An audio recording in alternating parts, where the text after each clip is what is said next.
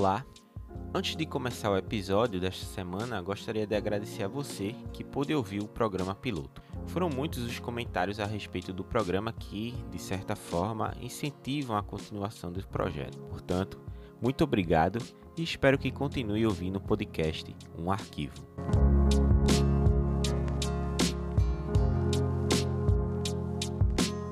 Imagine agora que você está indo ao supermercado fazer compras. Ao procurar pelo quilo do açúcar, você se depara com um preço um pouco elevado em relação ao mês passado. Você reclama da alta dos preços, mas não deixa de levar o produto. Ao chegar em casa, você despeja o açúcar no pote e joga fora a embalagem. A depender da marca do produto, existe uma informação que poucas pessoas percebem.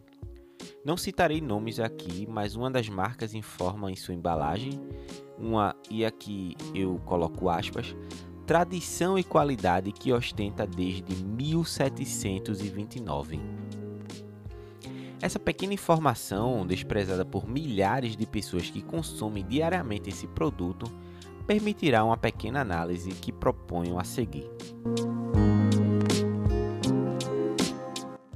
O açúcar que consumimos hoje em dia é extraído da cana, uma planta que foi originalmente domesticada em ilhas do Pacífico há mais de 8 mil anos atrás. Os primeiros registros do uso do açúcar de cana em estado bruto foram encontrados nos livros sagrados do hinduísmo que remontam sua escrita entre os anos de 400 e 350 a.C. Ao longo do tempo, seu uso foi difundido em várias regiões da Ásia, África e Europa, mas foi durante o período da expansão árabe pela Península Ibérica que ocorreu um salto na produção deste alimento. A dominação árabe da Península Ibérica permitiu o desenvolvimento de plantações ao longo do mar Mediterrâneo. A propósito, foram os árabes que melhor desenvolveram técnicas de irrigação, produção e processamento da cana. Mesmo com o domínio dessas técnicas, a cana produzida nas regiões do Mediterrâneo não conseguiam abastecer o mercado de açúcar na Europa e o produto se mantinha como um artigo de luxo. Foi ao longo dos séculos XV e XVI que a produção e o consumo de açúcar mudaram radicalmente. Neste caso, estou me referindo ao momento em que os europeus, em especial os portugueses, iniciaram a produção de cana nas suas ilhas do Atlântico, a exemplo das ilhas da Madeira e do Açores, e após 1530 no Brasil. O aumento da demanda pelo açúcar nos mercados europeus está associado diretamente ao seu uso na culinária e até mesmo na medicina. A produção de açúcar no Brasil teve início em 1535, muito embora existam indícios da presença do açúcar brasileiro nos mercados portugueses desde 1526. Foi o donatário Duarte Coelho quem trouxe as primeiras mudas para o que hoje conhecemos como Pernambuco. O clima e o solo propícios permitiram um rápido desenvolvimento da produção, e ao longo do século XVII, o açúcar se tornou o principal item de exportação produzido na colônia portuguesa.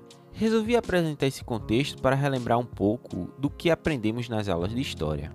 Essa ambientação é necessária pois permite questionar até que ponto realmente conhecemos nossa história e, nesse caso, até que ponto conhecemos a história da produção de açúcar no Brasil, um item tão trivial em nosso dia a dia. Voltamos assim à nossa questão inicial: o que a informação contida no rótulo de uma embalagem de açúcar tem a ver com tudo isso? Antes de tudo, é preciso entender como se deu esse processo de produção. O donatário era o responsável pelo desenvolvimento da capitania hereditária doada pelo rei português. Cabia ao donatário explorar ao máximo os recursos que a colônia poderia oferecer.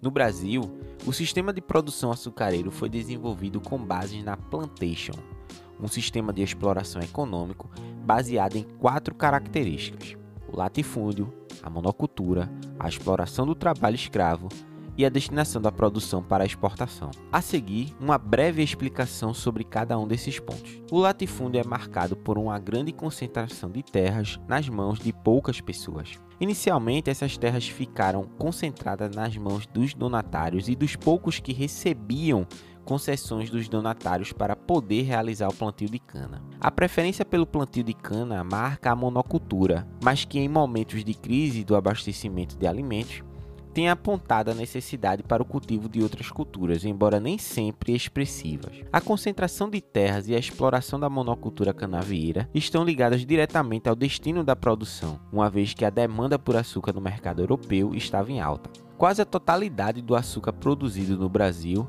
em especial durante o século 17, tinha como destino a Europa. Talvez a maior característica do sistema de plantation seja a exploração do trabalho escravo. Desde Duarte Coelho, essa força de trabalho é utilizada nos canaviais. Inicialmente, os indígenas foram escravizados, mas logo em seguida o africano foi introduzido nesse violento processo. Se formos falar em números, veremos que, a partir da segunda metade do século 17, mais de 5 mil africanos foram retirados de suas terras violentamente pelos europeus. Ao longo dos séculos, esse número só aumenta. Entre os anos de 1550 e 1800, mais de 2,5 milhões de africanos foram submetidos ao jugo da escravidão no Brasil. As questões apresentadas até agora não finalizam as discussões sobre plantation. Há outros fatores associados e, neste caso, não podemos deixar de lado as questões ambientais. A paisagem natural do litoral brasileiro antes da chegada dos portugueses compreende uma vasta extensão de Mata Atlântica, cuja riqueza em fauna e flora chamou a atenção dos invasores. Estima-se que a Mata Atlântica correspondia a cerca de um milhão de quilômetros quadrados do litoral e era povoada por vários grupos indígenas da etnia Tupi-Guarani. Uma das características marcantes dessa paisagem, além do clima tropical úmido, era o solo de Massapê que, segundo os manuais agrícolas do século XVII, era ideal para o plantio de cana. A disponibilidade dessas características contribuiu para a criação de uma mitologia regional em torno da produção da cana, uma vez que transformou Pernambuco numa espécie de habitat ideal para o cultivo. Os custos dessa mitologia foram altíssimos. Para produzir cana, várias extensões de mata foram devastadas. A produção de açúcar exigia o corte de madeira para a construção de engenhos, alimentar o fogo das caldeiras, transporte, entre outros aspectos. E esse não era o único problema. Muitas áreas devastadas nem eram utilizadas para a produção de cana e nem para a produção de uma agricultura de subsistência, o que configura um mau uso da terra. Em resumo, podemos afirmar que a produção açucareira no Brasil se assentou sobre a destruição da paisagem natural, e no lugar das matas, um vasto horizonte verde de cana foi introduzido, um horizonte que cerca e sufoca a vida das pessoas. Já estamos chegando ao final do episódio, mas antes não podemos deixar algumas questões de lado. A primeira delas é que esse tipo de exploração ainda permanece em nossos dias, caracterizando uma relação de longa duração. O sistema de plantation adquiriu novos sentidos com o passar dos anos o latifúndio e a monocultura da cana ainda são predominantes na economia de Pernambuco. A força de trabalho escrava foi substituída pela superexploração de trabalhadores e trabalhadoras rurais submetidos a péssimas condições de trabalho e baixos salários. A produção de açúcar voltada para exportação hoje divide espaço com o abastecimento do mercado interno. Nas regiões de floresta amazônica e do Pantanal, há em curso um projeto de destruição da paisagem natural, para que em seu lugar seja aberto pastos para o gado e para a plantação de soja, principais itens de exportação. Em 2020, o país bateu o recorde da última década em relação aos focos de queimada. Em 2019, foram registrados cerca de 197 mil focos contra 222 mil focos em 2020 um aumento de 12,7% em relação ao ano anterior. Essa é uma longa história que já dura mais de 500 anos.